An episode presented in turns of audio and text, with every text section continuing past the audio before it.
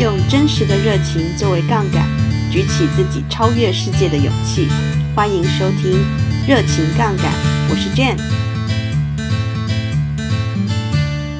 呃，大家好，今天很欢迎呃谢依霖来到我们《热情杠杆》的播客节目。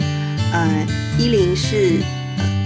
高雄三余书店的呃创始人之一，然后目前呃在文策院呃担任组长。那今天很高兴可以请到依霖来跟我们分享啊、呃，的呃有趣多元的职涯，然后还有他对台语文学、呃、高雄文史等等相关的热情。好，今天欢迎依霖。那依霖，请你呃，可不可以请你先介绍一下你的呃你自己啊、你的经历啊，然后以及你现在工作每天工作的职业内容。呃，就是我知道你的经历是稍微比较。呃，多元一点，就是有从呃生物转换跑道，那就可不可以先请你跟我们分享一下你自己？好，然后大家好，然后那个主持人好，那我先倒着讲好了，就是刚刚主持人有讲，我我是高雄，其实我在高雄生活三十几年，然后我说倒着讲是说我现在是在台北哦，因为我在那个文化内容策进院工作，对，但是我在来之前其实。嗯、呃，在高雄比其实真的有做过蛮多工作，但是比较主要，我可能讲几个做比较久的。哦，那可能就像刚刚主持人讲的，大家比较认识的是，因为有开一个书店，跟朋友一起开，哦，就三元书店。然后在这之前呢，我待在一个叫打狗文史再兴会社的那个非政府组织。哦，那我们是做那个文化资产，跟一开始是做那个街区保存的，那主要是在推高雄的文化资产这样。那以前我比较久的时间，其实都长期会做跟电影相关的工作，包括也有实际那个当执行制片拍片过，然后可能也有帮忙做影展、电影节这样。对，那就是今天可能那个主持人邀请我这边，就是说好像以现在的话来讲，让我斜杠过蛮多工作，然后。呃，其实最最关键应该就是回到我刚刚讲的，就是电影这件事情。我觉得好像电影也误我一生了，就是说 一开始我以前大学我是念第三类组的，我我高中是第三类组，那我是我是念生物系，也在也在高雄念，就高雄医学大学。那为什么会从生物变到做那个后面这些事情，好像看起来都很跳跃，但是其实应该说。有有一两件蛮关键的事情，它是把它串起来的关键。嗯、那电影是其中一个，也是最早的一件事。因为我在大学的时候，其实就很喜欢看电影，都参加类似电影相关的社团。嗯、然后以前我也是跟大家一样，就是可能看《铁达尼号》啊，看这种很商业的。嗯、但是后来就是可能刚好进入这个学校比较奇怪，就会发现说，哎，原来有一些这里面不同的社团，或是有一些人关心的议题或是影片很特别。是什么社团啊？就是你可以再就是跟我们讲一下。欸、好，我我们有几个社团，就是蛮蛮特别的。像有一个社团，呃，叫阿米巴诗社，他也出了蛮多那个呃文学作家。然后像看电影的，也有一个叫视听社。然后我们后来还有编刊物叫高一青年社。嗯、那这其实，哎、欸，为什么会看起来好像参加很多社团？可是其实这些社团的呃。就是社员们大概重叠性都蛮高，所以你会看到这个社团的聚会，就这些 A B C D E，那另外一个就可能差不多也是 B C D 这样子差不多。对，那我们可能比如说会去看一些纪录片啊等等，所以我在也是在那个时候就会接触到说，哦，原来还有一种种类的影片叫纪录片，然后台湾哎也有很多的纪录片工作者这样，那纪录片它就会拍很多，比如说社会议题嘛，环境啊，环保运动，那你就又会接触到这些议题，所以它就是这样一步一步。就会跟后面做的事情，其实都在那时候都有一些相关。这样，那讲到那个电影，就是后来我退伍之后，就是没有从事生物相关的工作。一一方面觉得说，因为我们大部分的工作，除非说你去跑野外做生态，不然其实都在实验室。然后就会觉得说，哎，好像实验室也也蛮枯燥的。好 然后二方面是说也，也也很喜欢看电影，所以那时候就是。也就想说，哎，可不可以去做一个跟电影有关的工作？那刚好有朋友介绍，后来其实那时候就已经先到台北，然后就做一个电影制片的工作，这样。嗯、然后我可以问你一个关于电影的问题吗？好啊，你会想要当电影制片。那当时为什么你没有考虑说这么喜欢电影，那你也去演电影呢？就是走表演这个路线。然后，有想，呃，没有想过，因为觉得不是不是表演者。然后其他职位的话，因为那个都会有一个专业，其实只有呃执行制作是比较看起来比较没有门槛，那个就是你愿意做愿意学就都可以进去这样的。因为你像摄影，你也不可能去马上就就可以拿摄影机摄影，那个就是有一些专业，对，所以才那时候从执行制片开始做起这样子，对，嗯，啊，后来也是因为这样，然后其实中间也有做做过那个国会助理的工作啦。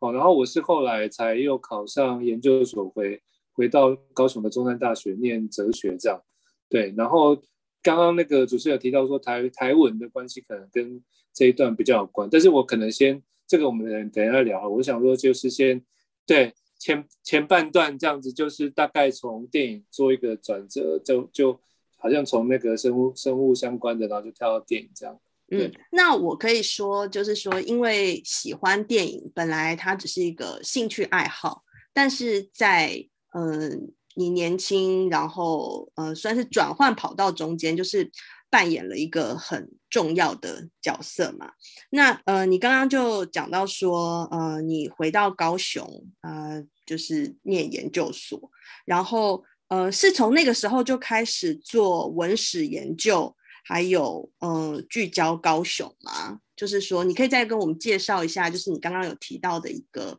呃，就是那个 NGO，就是当时你们做了什么事情，然后，哦，这跟文史研究有什么关系？就是 可以跟观呃听众朋友分享一下。好啊，我们刚刚讲这个打狗文史在新会社，嗯，这我们应该是二零一。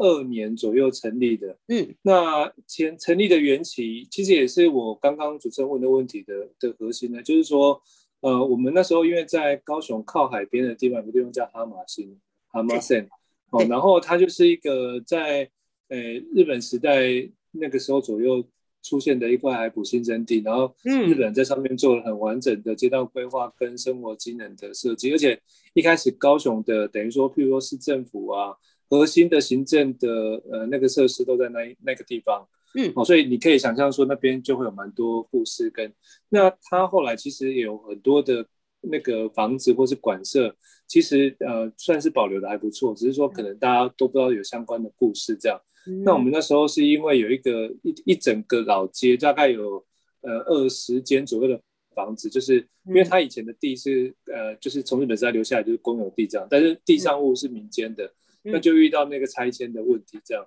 嗯，所以我们就是去把有一些呃朋友们，或者是高雄很多关心这个议题的呃各行各业们，大家就去把它保留下来。那也留下来之后，就是算是抗争，暂时有算有成功了。那可是因为后续还有很多的事情要做嘛，因为其实刚刚讲的议题它也还存在，它也没有真正治本的解决啊，或或者是说包括高雄也在那个时期有很多的文化资产，我觉得好像需要一个。类似比较有一个长治的单位，然后可以来持续的倡议跟关心，所以我们就成立这个 NGO。对，那我觉得会有一个关键，就是跟可能跟之前在北部工作有关系，因为其实我在高雄住了很很久很久，我从小出生。你是高雄具体哪里人啊？就是高雄那个地方，你是你是从哪里长大的？你是在哪里长大的？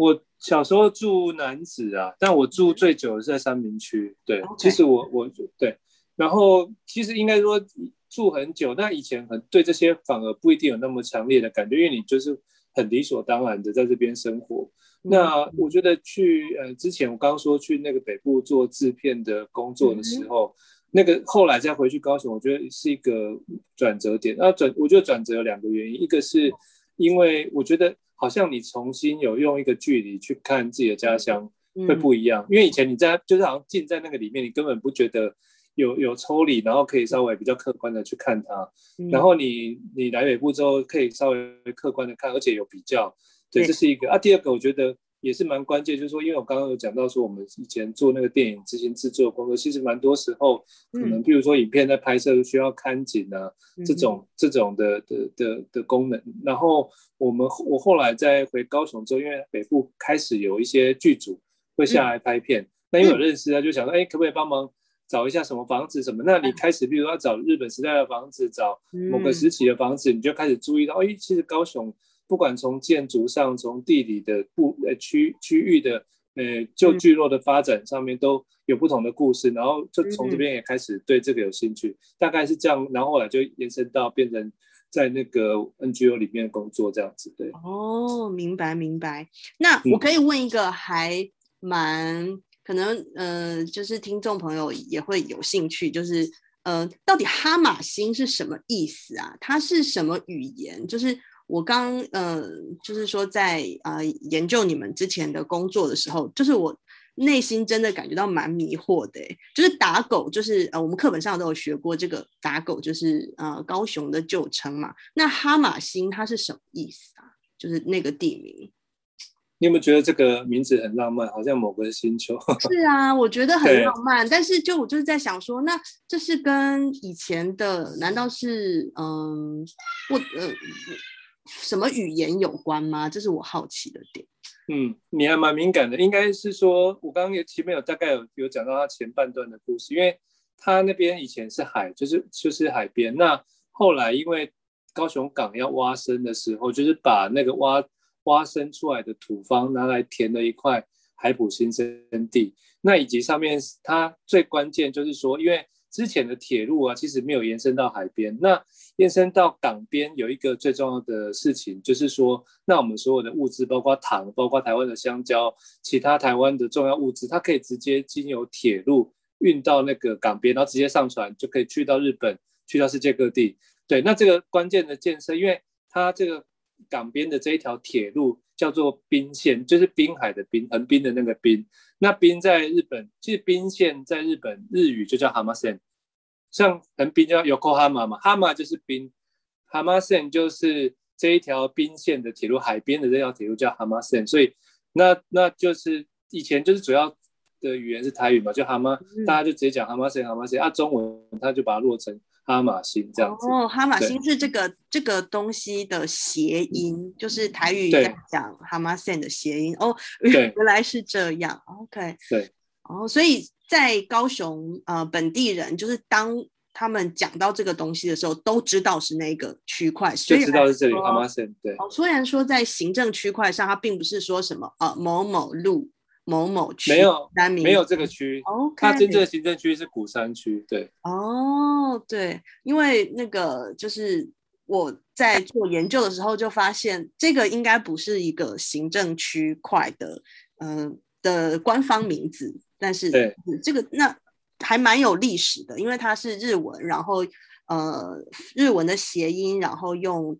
台语去发，然后再用这个华语的汉字把它写出来的。OK，那我觉得这个还还蛮有趣的。这应该我们听众如果不是高雄本地人的话，可能不会，可能不会知道。谢谢你跟我们分享这个。OK，所以呃，你当时就有进行社会运动，然后也有社会运动延伸之后，就是继续呃做 NGO 嘛。那呃，那又是怎么样发展到就是说是书店呢？虽然书店是一个可能我们会觉得啊，就是文青聚集的地方，然后有理想的人聚集的地方，但是我觉得这个过程还是蛮跳跃的。那你你有提过说那个你们呃书店有几个股东嘛？那当时你们是怎么样？又是呃从这个社团又衍生到就是说呃一起创立这个三余书店呢？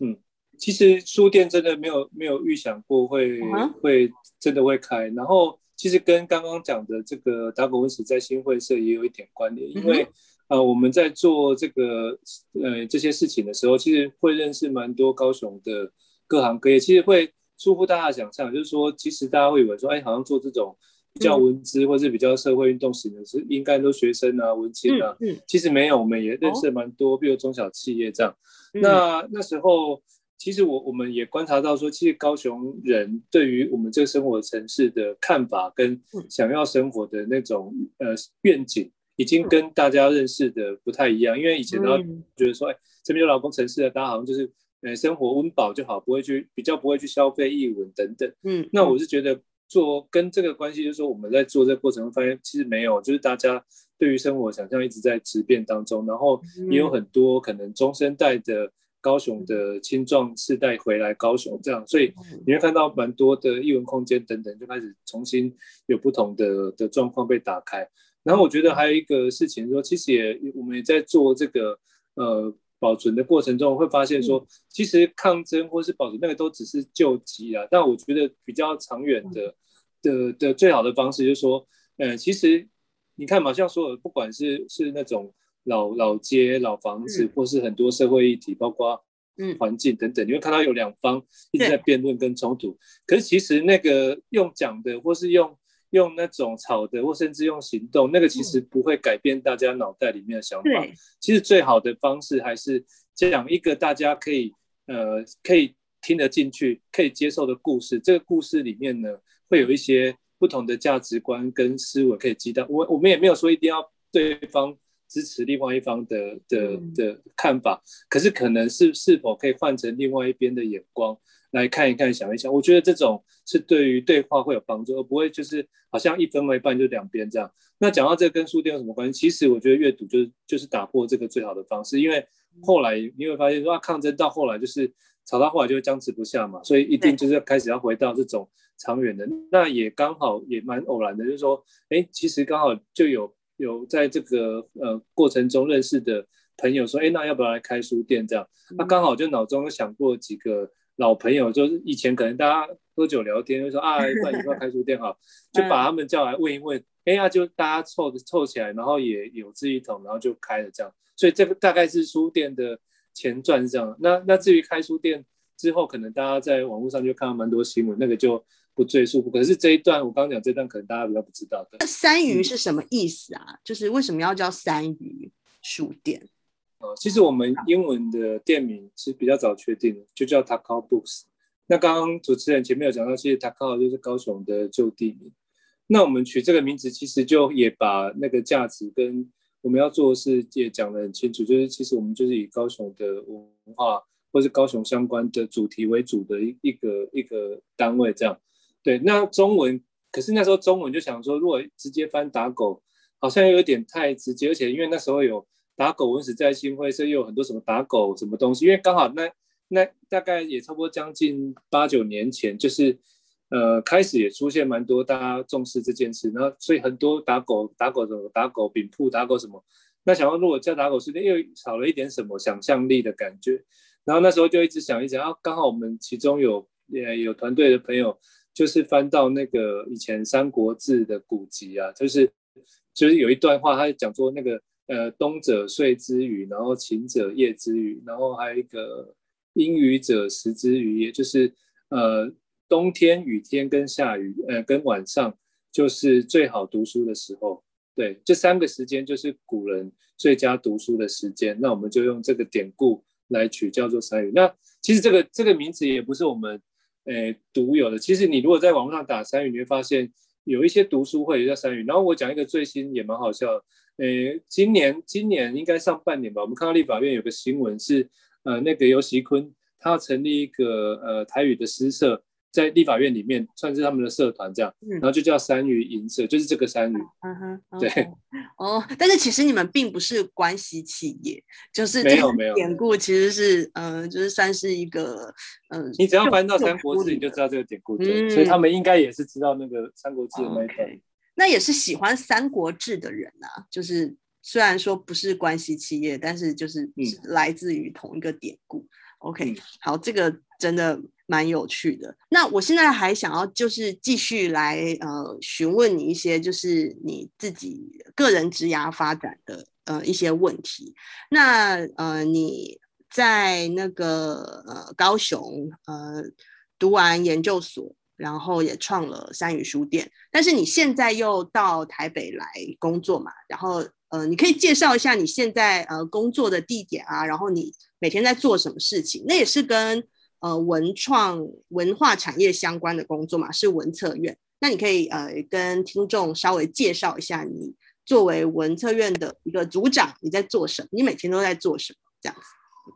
好啊，我那时候因为一方面是呃私人的因素，就是想说往北部移动。那、嗯、二方面也是对于，其实就跟你刚刚问的问题一样，就是说我也对于这个机构很好奇，他他会怎么样？但是我大概知道他为什么会成立。应该说，嗯，可能台湾不管你是出版、音乐、影视相关，就是好像你我们的蛮蛮重要的资源可能会在文化部或是像国议会。嗯、那但是文化部它就是大概，嗯，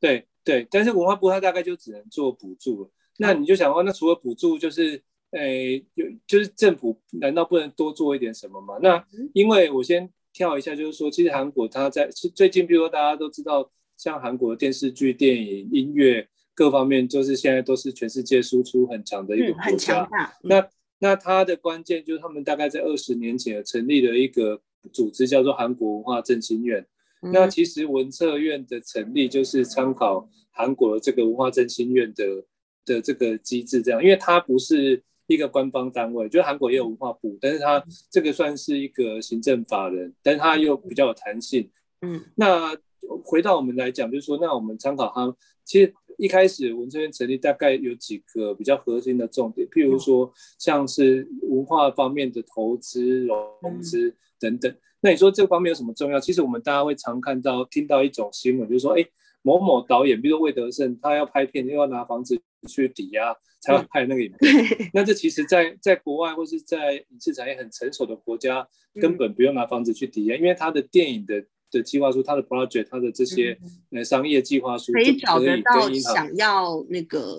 嗯，想想要投资的人，就是国外一个一个是民间的资金，嗯、一个是他也可以跟银行贷到款，因为因为现在台湾之前台湾银行不可能，你用一个说我拍电影的计划书 去贷款，但是在比如说美国和其他国家都可以，嗯、但原因就是就是他有之前有很很强大的这个产业的底子在。嗯、那譬如说像我刚刚讲的这个金金融就很重要，因为。你看嘛，所有的创作，不管我刚刚讲哪一个媒介、哪一个形式，其实你没没钱就没胆了。那你所有的创意没有没有这些资金把它拍出来，把它把它变现，那其实你根本就就就没有办法继续往下。而且它它这个产业没办法养其他更多专业的人出来，这样。那除了这个以外，包括那像其他的人才培育啊，或者说现在我们有蛮重要的任务，还有跟科技方面的结合。嗯、因为现在可能除了比如说影视来讲，可能除了传统的这种呃电影的叙事以外，现在可能还有 VR 新的这种沉浸式的内容。对，那这个都是文策院成立大家所赋予它的期望跟任务。那你说细节上，呃，这个也是我刚刚讲的一个原因，就是说其实细节我也蛮想要知道它可以做什么，以及会怎么样，所以。就来了。那说实话，我们现在有蛮多的工作会介于诶两种性质都，所以两种说它也有有一点有一点像公务机关的性质，因为比如说可能我们在采购法上面或者在相关的行政上面还是蛮像公务机关，但是它也有很像民间的部分，比如说我们真的可以有一些诶弹性跟创意在这样。那我觉得现在。我我之前比较主要是在做跟人才培育有关，就比如说开课程啊等等。嗯、哼那现在今年初吗？就是人才培育会当不是不是，我们不是自己当老师，我们会找相关的。嗯、譬如说我我这样举例，你可能比较好想象，就是说，诶，现在如果产业界缺乏某一种人，譬如说音乐，其实我们不教创作，因为创作很多，嗯、或者编剧我们也不教，因为那个一来是民间就有，二来是这个东西它还蛮主观有天分。就是今天我我为什么是？诶，开这个课请甲来教，为什么不请乙？就是你会，嗯嗯，就就谁也不服谁嘛。对，可是譬如说 像经纪人这种职能，我们台湾就比较缺少。比如说音乐创作，我们不需要教创作，创作怎么说？可是好像很缺经纪人，那我们可能就会跟国外很多相关的这种组织，因为国外比较成熟，所以他们的讲师们或者他们的呃这些这些直接现场在做第一线工作者，我们就会呃跟。用这样的师资来上课，那之前本来是都希望实体的，嗯、不过后来因为一直都是线上，不过我们还是有做。嗯，那另外这二方面就是说，它其实是一个 networking 的，其实上课其实是其中一种手段，因为你的课程里面有老师有学生，那这老师他改天，譬如说你今天哎要去参加什么音乐展会，或者你改天要找国际的的伙伴的时候，嗯、那这个讲师就可以帮你牵线嘛，等于说。我们透过这个也帮国内的业者，这种国际的 network 可以把它打造起来。其实那个课程的发生，那一一个一点五个小时，那那个几个时数，诶是其次，重点是刚刚我讲的这个 network。所以我们会去盘很多这样的国际的组织，这样。那像这个事情就是我我们之前在做的。那现在今年我是换到另外一个组，所以我会跟做，譬如说业合作，或是跟我们，因为我们。院内的业务分别没有针对产业分组，嗯，那但是我们这边刚好比较多会负责跟漫画有关，所以 OK，那漫画的事情也会在这边这样对。但是我们没有一个主叫漫画组这样子对。哦，是这样子。嗯那嗯，我之前跟你聊天的时候，你你有说，呃，就是呃，你进入呃文策院之后，就发现呃这种类公家机关，也就是行政法人，嗯。就是说，跟民间你过去说民间工作，就是还是有蛮大的区别的。那你进去的时候，你在心态上会有一些不适应吗？就是说，嗯、呃，类似 culture shock 这种东西，那你又是怎么样克服，然后就是继续工作下去呢？这个可以请你稍微分享一下吗？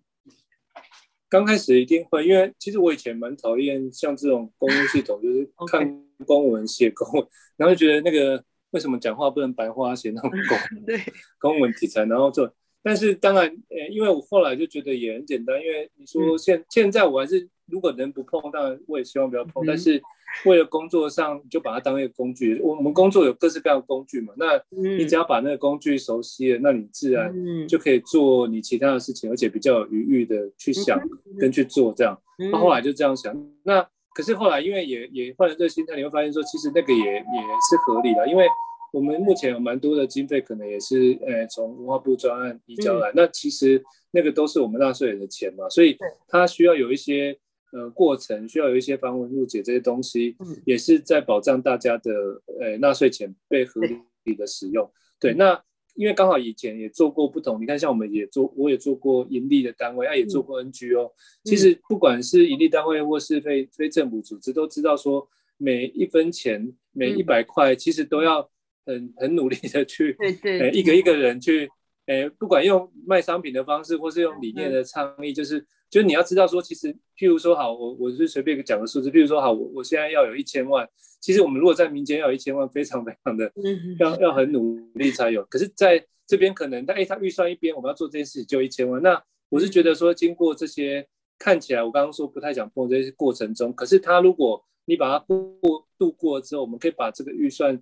有效的用在这个产业需要用的地方，或是说用在。呃，蛮关键的，比如说我们刚刚讲的创意或是人才的培育上，那你会觉得说，哎，那这样也是对这个国家很有意义。所以你如果这样想的话，你会觉得说，啊，那那一点点麻烦的事情也也还好。就是你看以前我们要弄一千万，我在民间很辛苦，但是在这边你可能你只要熟悉了这个流程，你就能妥善的运用。对，所以我是说，那这个就度过了嘛，就是就是这种想法就他就习惯了这样子，对。所以你现在在文策院，呃，也已经呃工作一年多了。就是你在这段期间里面，你觉得，嗯、你觉得最有成就感的 project 或者是个人体验是什么？那又有什么是你觉得，呃，当时真的真的觉得很挑战跟困难，然后，嗯、呃，现在可能已经度过，或者说还在进行中的？那你就是在呃，你适合觉得方呃适合分享的部分，就跟呃我们听众分享一下。因为这个 文策院其实还蛮有名的，我们可以从新闻上看到，但是呃比较少，就是说从第一线工作的人跟我们分享。那就在你舒服的情况，告诉我们你的故事，这样。好啊，哎，我之前因为在做那个人才培育嘛，那我觉得像那边就会有蛮多的。不少成就感，因为像我们有开一些课程，嗯、那你就会直接得到业者很直接的回馈。嗯、那比如说像那个我们有开的几个课程，都是跟、嗯、呃那个行业的经纪人有关。嗯。那其实像这样的课程，以前台湾可能呃也不能说没有，但是它可能就是某一个片段，比如说经纪人这个职能，他可能啊、嗯，假设我们用音乐来举例的话，嗯、可能有些人他教你啊怎么做艺人的定位，怎么做计划。怎么行销、嗯？但是其实他可能还需要也要懂法务、懂著作权、懂，比如说现在乐团要去外国外巡演，要怎么洽谈、嗯，那我们就是会有这样的夜市来来做传授。这样，那像这个你就会发现说，哎，那那个大家上完之后，就是好像很有收获这样。然后另外就是像我们呃之前大家同事也一起弄一个跟那个 Netflix 这边合作，他就是来请美国那边他们来教说，哎，如果你要把影片卖到 Netflix 上面的话，可能有一些什么样的秘诀可以播，因为美国人的编剧。都会会有一些 Bible 嘛，那你就按照他的圣经去写的编剧。那你从编剧端就开始去对齐这件事情的话，那后续你当然一定要卖会比较好卖这样。那像这个也很多台湾线上电视电影的线上的编剧都挤破头想要来上这个课程。那等于说，其实我觉得文文策院比较特别，就是说像这些资源上的盘点跟串联，就是国外的，就是我们一直都有在做。那这个我觉得它就是会让。台湾的业者他会比较有多更多这样的国际间的交流，那当然最重要就是说也也让我们，其实台湾我我觉得不是说高低的问题，应该说台湾本来就有很多创作是很棒，那只是说有时候你你这个东西要去国外，那也要稍微知道国外的市场，国外的呃这种语汇，那怎么把它转译变成是可以呃行骗国际间的这种作品，这样那就是可以把这个市场有更多的通路，那这个就大概就是文策院比较主要。那。这个也是之前我们在做课程会比较直接有成就感的部分，这样。对啊，当然也有其他不同的印象啊，因为比如说像我们我们也不能都讲好的，就是其实像我今年刚好换到另外一个当呃另外一个组组，然后就是我们我就有遇到一个蛮大的呃整个院的公关危机事件，然后那个大概就是说呃。因为我们这个院它真的蛮多事务，它嗯。诶会很特别，因为它又综合了那种公务预算的思考，然后又要综合很多民间支持产业的这种灵活，所以我们这个事情就是说，它在一个专案上面，就是它从预算已经文化部那边没有了，那接下来要转变成说文策院自己以后要往下去发展，那我们能做什么，不能做什么，以及怎么做，其实会有很多角色跟。方法上面拿捏，应该说这个不是说特别谁的问题，而是说这个组织它都还在有些事情真的还在摸索中啊，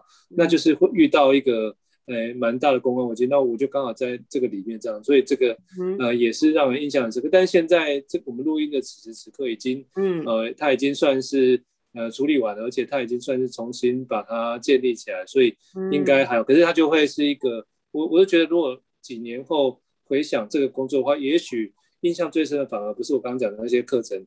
在那个比较好的回馈，可能 有时候人就这样，就是最最特别的经验会会比较久。但是我觉得那个呃，不管对个人或者对组织，时间拉长，我们从未来往现在来看的话，这个一定都是一个呃养分啊。因为我大概谁都不希望这样的事情发生，可是它发生之后，我觉得它就是会有一些讯息在。在跟我，或是在跟这个组织说，哎、嗯，那其实有什么样的东西是这个组织应该要注意，或者说他也因为这样引起很多的呃关心这件事情的的的舆论。那这些舆论中间，当然他一定有很多是有建设性的。我们就从这里面会发现说，哎，那一下子你就会听到各式各样，他几乎就等于办了一场，呃，关心这个产业的全民公听会一样。那你一下就可以听到所有的意见。那你如既然是这样的话，那你就把这些意见好好的消化吸收跟汇整，那其实就会找到我们可以适合我们走的路。这样，他反而不用去办一个全台湾巡回的呃公听会，这样往往好处想是这样。所以我就觉得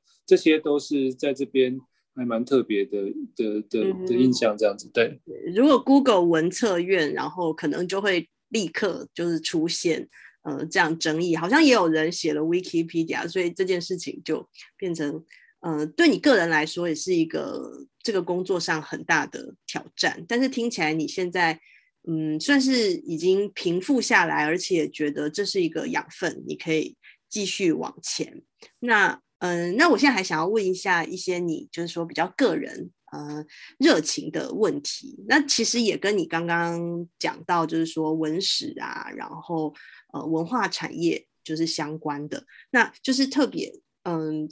你是一个台语专家，就是如果我我我这么说的话啊，就是嗯、你不只是啊、呃、母语是台语，就是说你可以很流利的用台语表达自己，就是在网络上我也有看到你用台语啊、就是做呃节目，然后受访问，就是都是呃用台语来做非常抽象的概念的解释，然后。可以非常的流利。那你之前在呃硕士班期间啊，你也写了一个非常有趣的论文，然后是在研究台语文字的。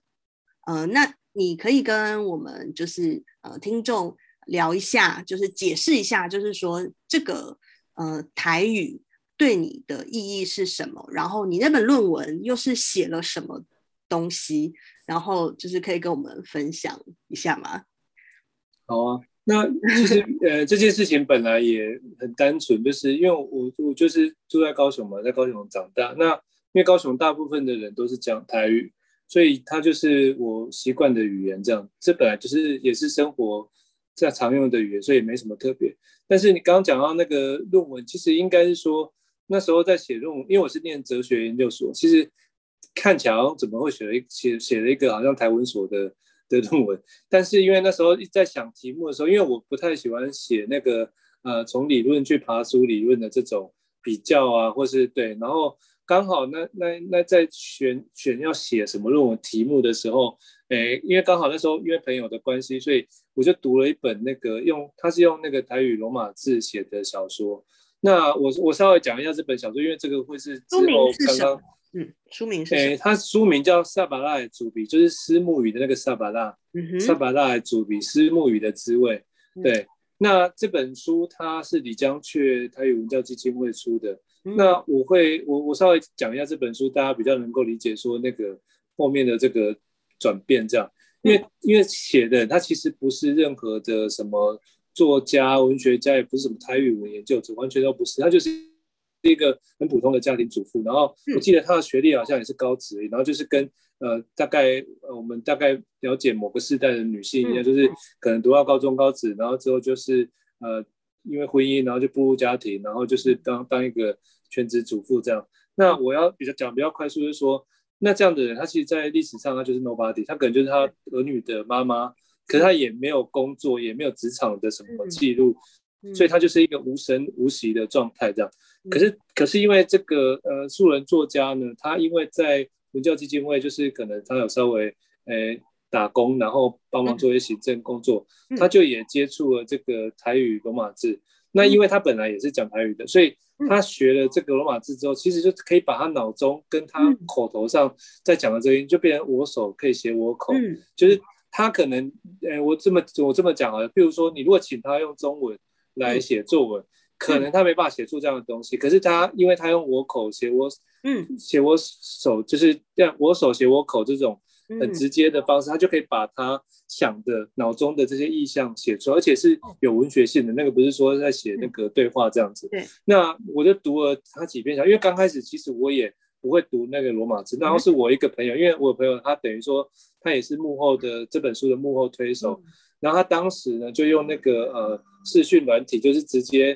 诶，我我们就远端，然后看了这本书，然后他就念给我听。可是因为我本来就会讲，所以其实你大概这样有人带着你念，你大概可以看得懂七八成。哦，啊，后来我也是自己有去学这样。那因为这个过程中，其实就是也也在想，其实欧洲的哲学啊，大概从二十世纪以来，蛮多都在探讨语言跟文字的问题。对，然后。我就刚好想到说，哎，那我就把这种感动想到，哎，那可不可以放在我的哲学的论文里面去写？啊，也刚好好像放了假，而且，呃，导师也蛮支持的。那所以后来就就开始用这样做题目。那也是边写边研究的过程中，会发现，哎，台语这个事情，应该说母语了。我觉得不止台语，就是它真的很有趣。因为对，因为譬如说像像里面我的一个写的角度，其实也是后来我我会。去观察我的，我觉得会这个语言会很漂亮的一个状，其实就是说它有很多呃，我们如果从身体的，因为文字它就是一个一个一个媒介嘛，那我觉得讲话声音它本身就是跟你的身体是紧密相连的，它其实跟我们那种呃，它就介于那个我们，比如说我们现在心里面或者我们头脑想一个东西，我们经由一个媒介表达出来，它文字它就是很理性，可是我觉得我们在讲话的时候，其实会有一些跟身体是连在一起的，那你会发现说很多的呃母语，它的譬如说形容词或什么，它其实是一个状声词哦。譬如说我们我们随便举几个例子，像台语会有那种哦松标标，你说那个标标是什么字？它也没有字，北泡泡又米米欧蛇蛇，好像这种台语常讲的这个叫 A B B 的形容词，你说它要怎么翻成中文，它很难翻，可是它就是很生动。然后我再讲一个例子，这个这个会讲的人就会觉得更有感觉。比如说，哎，今天主持人你穿的衣服很红，那我们台语会说啊，你给他请个昂。昂昂昂。弟弟，或是昂昂昂。你看这个昂昂就是台语的精髓，昂昂昂。你如果把它想成音乐，就三个音阶，昂昂昂。可是你如果用中文来讲，他说你今天穿的很鲜红，非常红，它就是一个文字的描述。我不知道大家这样可不可以体会我讲的那种感觉，说，其实它是一个在声音上面，你就昂昂昂，分变成中文字，它就是红红红，可是红红红没有意思，对，但是昂昂昂这三个音调是它是谁，所以其实我我也从这边去比较好理解的那个台语罗马字，就是会这样进去，就是说其实你把它想成是五线谱跟音符就对了，其实它就是一个在记声调。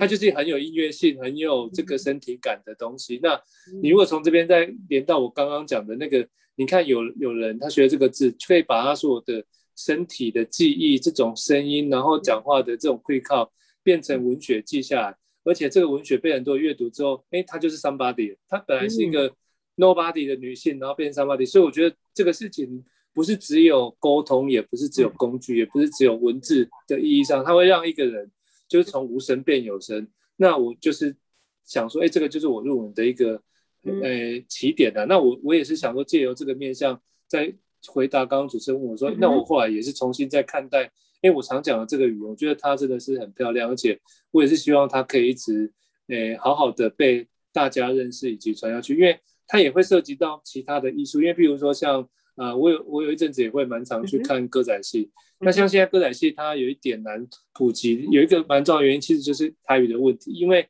你如果很多人都不懂台语的话，那你没办法认识歌仔戏的优美，因为它还是它是建立在这个之上。所以你如果台语不好，你歌仔戏其实就很难去欣赏它。对、嗯、啊，所以现在也变成你会发现说，有一些歌仔戏团现在为了要生存，就是它也混杂了蛮大量的北京话在里面，嗯、甚至它就是还有还有一些这种对。那可是你就会发现说，哎，那它就慢慢。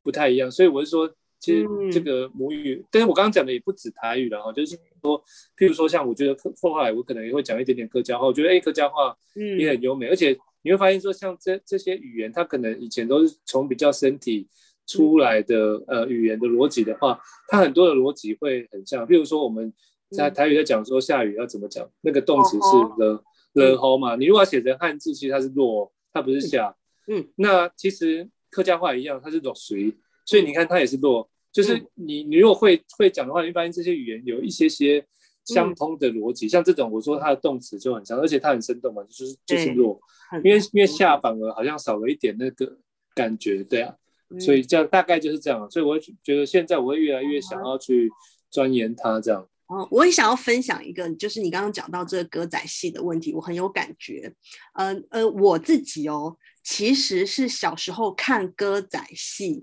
学的台语哦，因为我家里其实并不是讲台语的，就我是桃园人，然后呃，我的爷爷奶奶他们在家里面说客家话，然后还也混了，呃，就是呃华语这样子，所以我是双，我我已经算是双声道，就是我。我，但是我主要是听，小时候是听客家话的，然后呢，就是在电视上有歌仔戏的呃电视节目，然后我就打开来看，然后我一开始是看不懂的，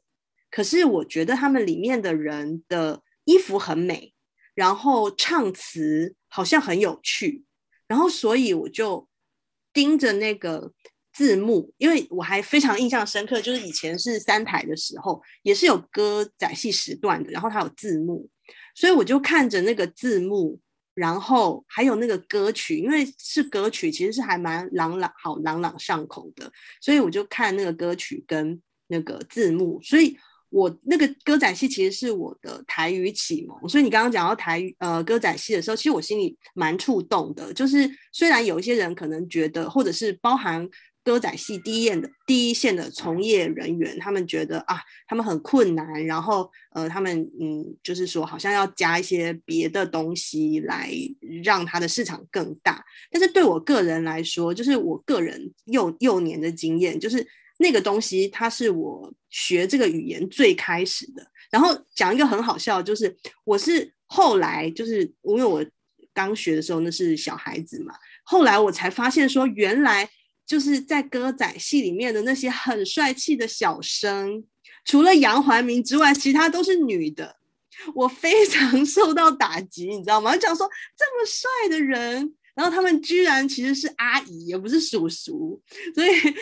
就是这个是，嗯，我觉得就你刚刚讲到歌仔戏，就让我觉得非常有趣的地方。这个可能，嗯、就是我们这个年纪小孩子可能有经历过的一些事情，这样子。那那你刚刚讲到说你会更有。呃，动力就是说来去呃，就算推广台语嘛。那你可以跟我们分享一下，就是你在生活上，就是说你推广台语的一些例子。就我呃跟你聊过，你说你跟你同事有时候会一起，呃，就是说用台语一起吃午饭聊天，然后你有时候也会去录一些台语歌这样子。那你可以跟我们就是再具体分享一下这些例子吗？嗯。不过其实刚刚前面主持人说我是专家，我觉得应该是其他没有 没有专家，就是喜欢用。那那我现在就是呃，我们因为现在在台北讲的机会比较少，嗯，所以我们就是在工作上同事都会揪一揪，会讲的就是我们可能约个固定时间吃午餐的时候就会一起讲这样。然后本来就是可能呃一两个人两三个人这样聊，那现在就是慢慢在开放空间聊之后，哎也有一些人会加入，那就稍微切磋一下，因为比如说可能讲一讲，因为就是聊天嘛，那你遇到比如说哎有不会讲的，那大家就可以讨论一下这个东西怎么讲这样，然后或者说现在其实网络上的台语的词典也蛮多，很方便可以查，那就是可以一起学习这样，对啊，然后我们也有一些朋友都会在脸书等等。讨论这相关的议题，我觉得大概是这样。但是我 我是觉得比较可惜说，因为我自己小朋友，因为我们刚好另外呃两边的家庭就是一边台语一边客语的，所以中间的交集就是还是以以讲中文为主，所以反而他会讲，但是没有到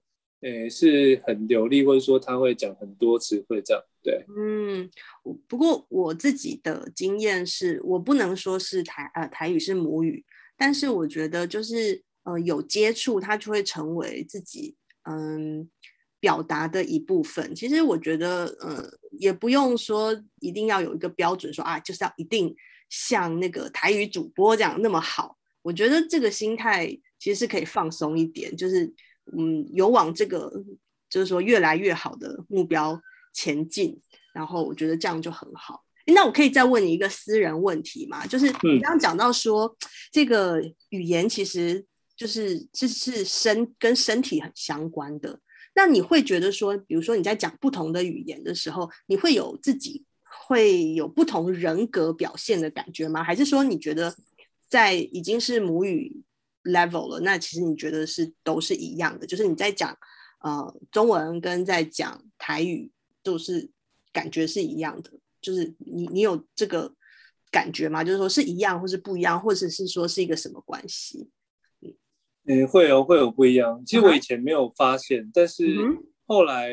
也有朋友这么这么讲。然后后来可能就像你讲的，我譬如说有去录节目什么，那录完节目、嗯、可能自己稍微也看一下，那会发现说，哎、嗯，好像真的会跟讲那个中文的时候会不太一样。嗯、对，所以真的会有，会是怎么样不一样？我觉得会会更直接，因为因为他就变比较不会思考，而且就不会，诶，怎么讲？就是他不会有那种。嗯哼，空空的话，他就是，嗯、你知道吗？就是，就是他很诶、欸，我突然想不到形容词，反正他就是很直接，对。嗯，OK。其实，其实，其实中文你会发现，很多时候，尤其是，诶、欸，不是很熟的朋友聊天，其实 大部分百分之可能八十都是废话，对，就都是最最死或是废话了。嗯，这个可能也有心理上的因素啦，就是说这些废话其实是铺垫，慢慢变熟，或者你心里有一个。嗯，就是说你有一个铺垫，然后不会立刻的直面相对，这样，这个这个是有可能的。然后，因为我呃录节目之前，我有就是呃看了一下你以前的访谈嘛，其实我觉得你在呃用台语访谈的时候，也可能是因为那个就是说是面对面访谈，我觉得你当时的嗯反应比较严肃，就是我觉得我自己。真的跟你在聊，就是说，哎，我们怎么样使用台语的时候，觉得好像你比较轻松。那可能是嗯，就是说话题 话题的应该 应该是话题的，因为他那个节目问的比较严肃的，对，就是，但是我觉得也很，就是说也很 impressive，因为我觉得这个也是需要的，就是说展现台语这个语言，它完全就可以是像中文、像法文、像英文，它就是可以，呃，我们可以用它来做，呃，就是说比较抽象的。论述就是除了它是可以用来生活之外，它也可以用抽象论述，所以我觉得，嗯，就是那个节目我是还蛮喜欢的。好，那呃，那我就再继续问你一些个人问题，这就是我们节目的 可怕的地方，就会问你，哎，你你你想你你有什么想法？这样，那嗯、呃，我想问你啊，就是说你从刚刚分享到现在，你过去做过的事情，然后你呃。你的兴趣等等都还蛮多元的，然后呃，你也很喜欢慢跑嘛？那你是怎么样，就是说接触了呃慢跑，然后呃，因为慢跑，然后我看到你有发表一些文章，是你呃在慢跑中间看到的一些事情。那可以请你分享一下，就是说呃，你这一部分就是说多元的生活跟兴趣是为什么会？呃，有可以有这么多，然后为什么你会嗯、可以继续维持这样子的嗯、多元跟有热情的呃生活呢？刚开始其实很单纯，因为刚开始有一阵子我就睡得不是很好，然后我也不想要吃安眠药啊什么的，嗯、然后呃因为有小孩嘛，就是讲说每天这边喝酒也也不是很好的榜样，那就。刚好跟朋友讨论，然后他是建议说，其实早上可以去做个运动，而且是一定要清晨，因为他反正就是有那个相关的生理机制的，就是说，那清晨你如果运动完，那你中午如果可以盯着不要睡午觉，其实晚上应该会蛮好睡的。那我就刚开始我就试，哎，发现试一试，哎也真的。那一开始其实我也就是跟大家一样，我也没有说什么很会跑或者什么基础，其实我就是跑个大概两三公里，一开始。那后来就是跑一跑，因为一开始这个原因嘛，那就是去去做这样，那发现哎、嗯，好像对睡眠真的有帮助。那后来跑一跑，当你可以跑三公里的时候，你想，哎，那我明天，因为我那时候是绕着那个我们住家附近的那个文化中心，嗯，那你就想说，哎，那我，比如说今天可以跑四圈的时候，那我过一阵子想说，哎，可不可以增加一圈，增加一圈？嗯。那有一天你当，比如说三公里、四公里、五公里，慢慢慢慢。当譬如说你可以跑到六七公里的时候，哎，那你就想说，我好像可以离开这个圈圈，我可以跑远一点。嗯嗯、那你跑跑，有一天你慢慢加加加，会发现说，哎，已经八九，那要不要来个十呢？嗯、那当你你跟到十的时候，你会发现，哎，好像过了一个很奇妙的关卡。因为譬如说，像三公里，其实大概就是一般呢，我们大学那种操场，大概就跑个不到十圈了，嗯、大概七八圈。对，那你如果跑到十公里，好像。其实哈、哦，十、嗯、公里，如果以大家在你生活的城市的尺度，嗯、其实你可以拉 Google Map 看一下，嗯、你会发现那个想对你原来脑袋里面想象，你会觉得很远哦。那个可能，比如说你骑车或者是开车，你都会觉得说，啊，我要去那个地方，好像有一点点远，你懒得去这样。嗯、可是当你跑到十，你就会发现很近啊。嗯、然后接下来开始事情就会不一样，因为你你跑到十之后，一方面我说不一样，说，哎，那你会想要继续，那我可不可以跑到？十一、十二、十三，甚至有一点跑二十呢。哦，一方面会有这个轴线出来。那第二个是说，就像我刚刚讲那种感觉，你其实看待你生活周遭的物理的尺度会不一样。比如说，哎，以前我就觉得某个地方好远哦，这样你就觉得哎，好近哦。然后再来，其实因为物理的尺度会影响到你的时间尺度，就是说，比如说，哎，可能一开始很很骂咖的时候，你跑个十公里，可能要需要一个多小时。嗯，那你看，你你可以想想看，比如说，看像主持人，你可能也也没有跑过嘛。那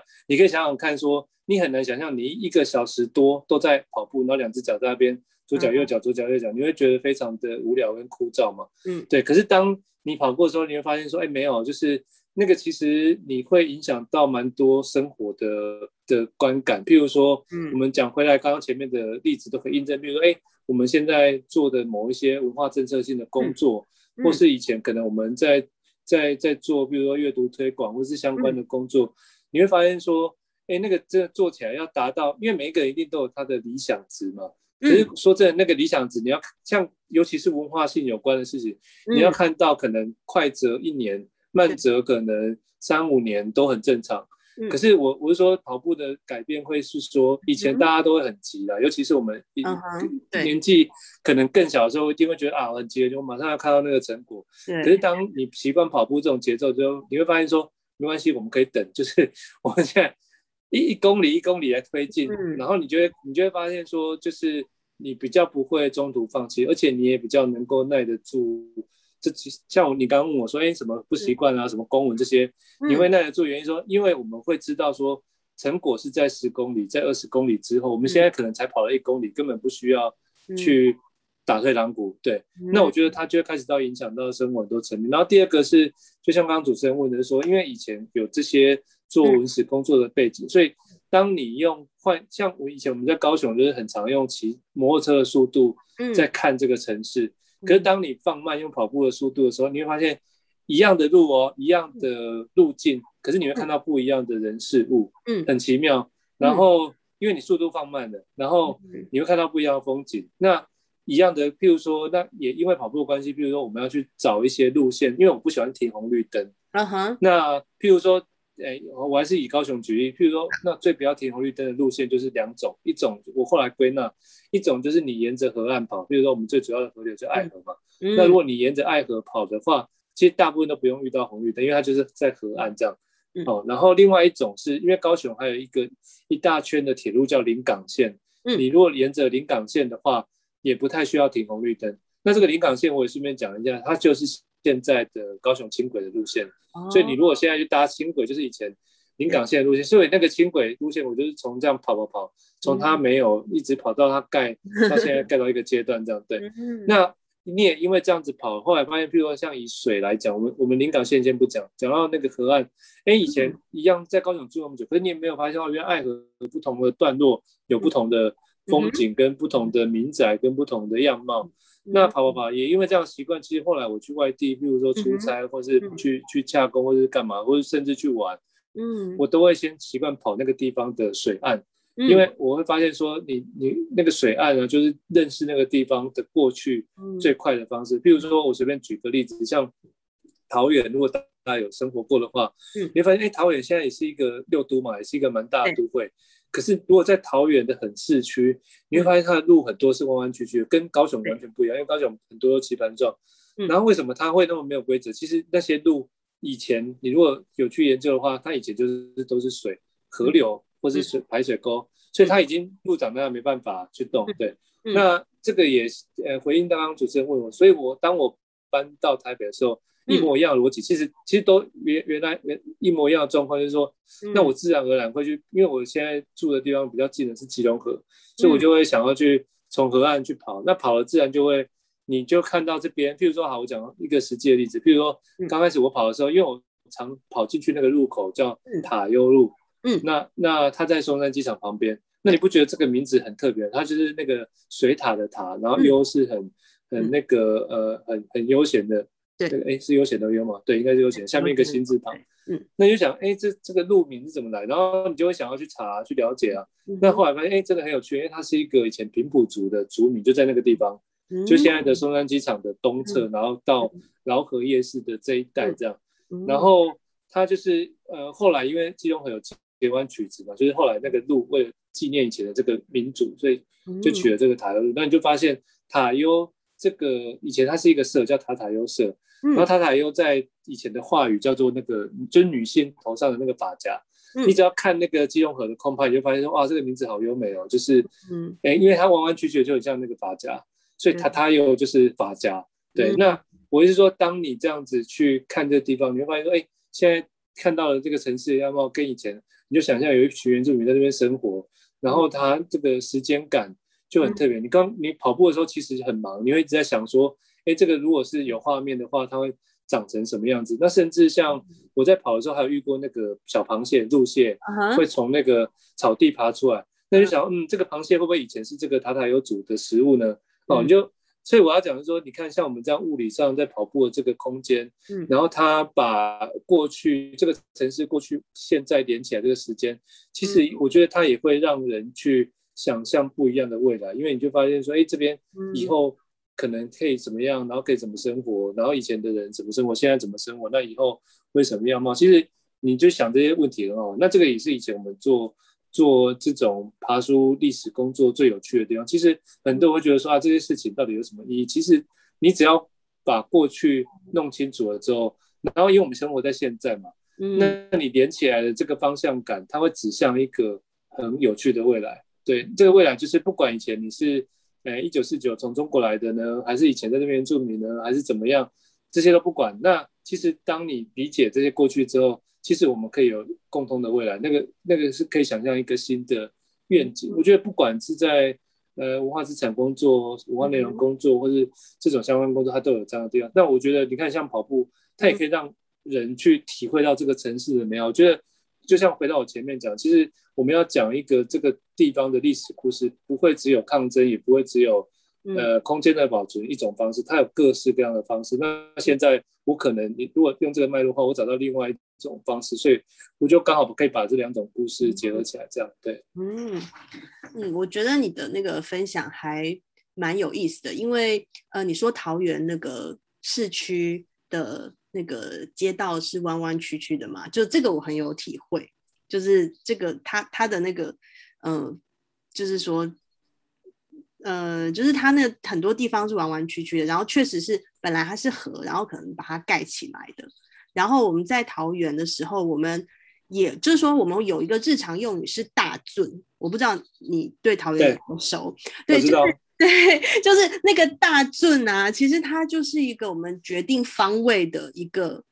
嗯、呃、的用词，但它也就是一个。呃，就是很，我们就是在桃园生活的，我们在说那个东西，大家就知道。所以我非常认同你说，就是那个、嗯、呃河流跟呃人那个地方群呃聚落最早发展出来的那个关系是非常紧密的。那其实台北也是，就是台北呃有一些地方它呃是呃其实是本来它是呃河道，然后后来把它盖起来，像新生南路就是就是一个例子。所以，嗯，我觉得你这个发，嗯，就你这发现蛮有趣的，所以我也还蛮期待，就是，呃，就是说基隆和相关的一些作品，就是期待你在呃工作之余，然后就更多的发表，这样我觉得应该是会非常有趣的。然后，嗯，呃，我还想要问你一个，就是也好像有点 比较不相关的。呃，问题，但也许也是很相关的，就是，嗯嗯，你曾经想过说，呃，如果说从你现在回头看，然后过去十年的自己，就是你能够讲一个事情是十年前的自己可能不会相信的事情，就是你现在的生活状态，然后，嗯，你有想过这件事情吗？如果没有的话，你就跟我说没有也没关系，因为我还有 我我还有想要问你别的问题。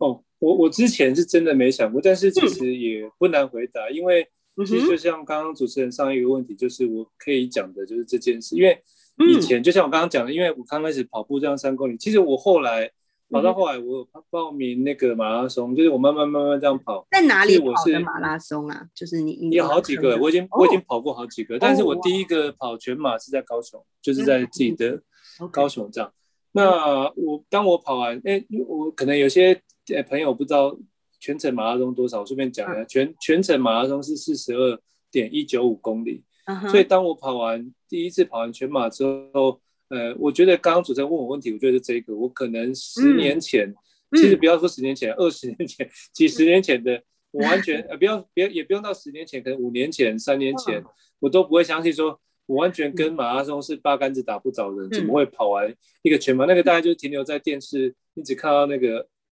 那个比赛转播，嗯，有印象哎？嗯、对，可是当你跑完之后，嗯、然后你就会发现说，哎，真的生活上或是各式各样事情就会开始不一样。嗯、因为我觉得，其实我们刚刚所聊的很多状况，嗯、或者是说回到我们这个这个节目，或是或是主持人你们这个节目，嗯、其实很多呃会问到很多人说，哎，他可能工作或者他某个方面有热情，嗯、那也是希望把这个热情传递或者感染给听众朋友嘛。嗯那很多人他会听一听，讲说，哎，那这个我也知道，我也会啊。可是为什么，哎，别人可以做，那你不能做？其实我我比较直接讲说，我后来发现说，其实我我觉得不见得每个人都要用这个方法。可是我就是说，这个方法对我来讲，它是一个呃，让我收获蛮多的一个事情，就是我说跑马拉松这件事，原因是在于说，其实即便到现在我已经跑过呃五个全全马，可是老实说，你譬如说我当我要跑第六个、第七个全马的时候，其实我我也不敢跟你打包票说我有把握我跑得完。其实应该说，他就是面对一个完全你自己理解能力以外完全的未知的的状态。可是他有趣的就是说，当你每踏一步。每完成一公尺，每完成一公里，你就把那个未知变已知，嗯，然后你一直把未知变已知，未知变已知。当你一次一次去完成，一次一次过关的时候，其实你面对你全然不知道未知，你不会怕。其实，其实人就这样，我们讲稍微心灵鸡汤一点，只要你不怕，很多事情就有可能。因为你说，哎，那你看，就是比如说像你，你你可以回想一下，你问了这么多人，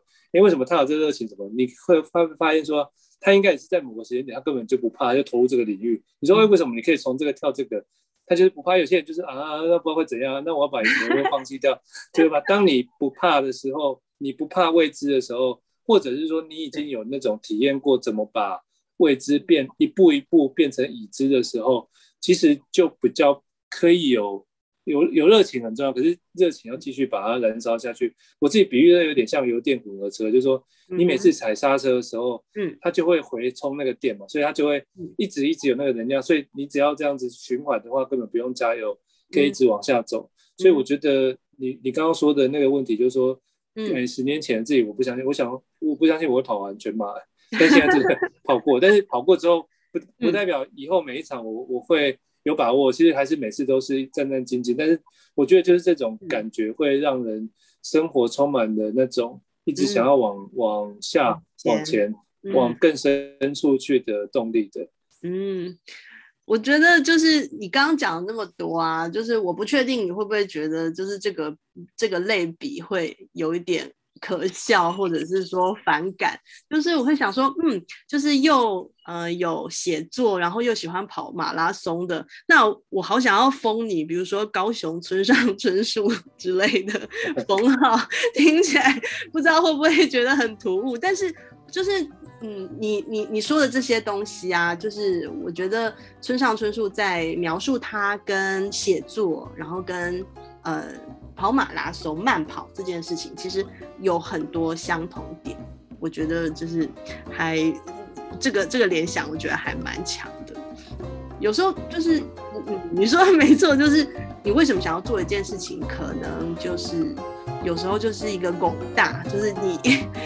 一头热，然后就是那我就去试试看，就去做。然后有时候也许成功，有时也许不成功，但即使不成功，它也会有一些新的能量跟养分。我觉得是这样子。对啊，我们也是跑步会有受伤啊，会有跑不上去的时候，其实就就下次再来。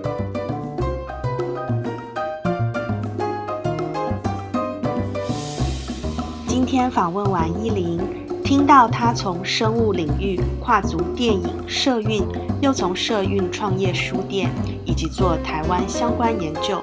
都是对于家乡及自我同定的深刻追寻与思考。而他分享对马拉松的爱，更是闪闪发光。非常感谢你今天收听我们的节目。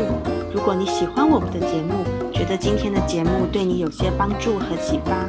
我想请你帮我们在 Apple iTunes Store 评分并留言，并且将我们节目分享给你周遭的朋友。更别忘记订阅我们的节目，这样你在每周四就可以定期收听我们最新的内容。最后，如果你有任何关于职涯或自我成长的问题，都欢迎到我们的网站 triple w j c careers dot co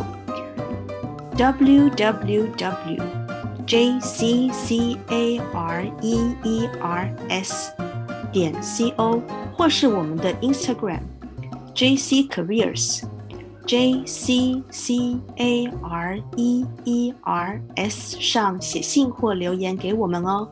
非常感谢你在忙碌的一天中抽空让我陪伴你这一个小时，请继续收听我们的节目，下次见。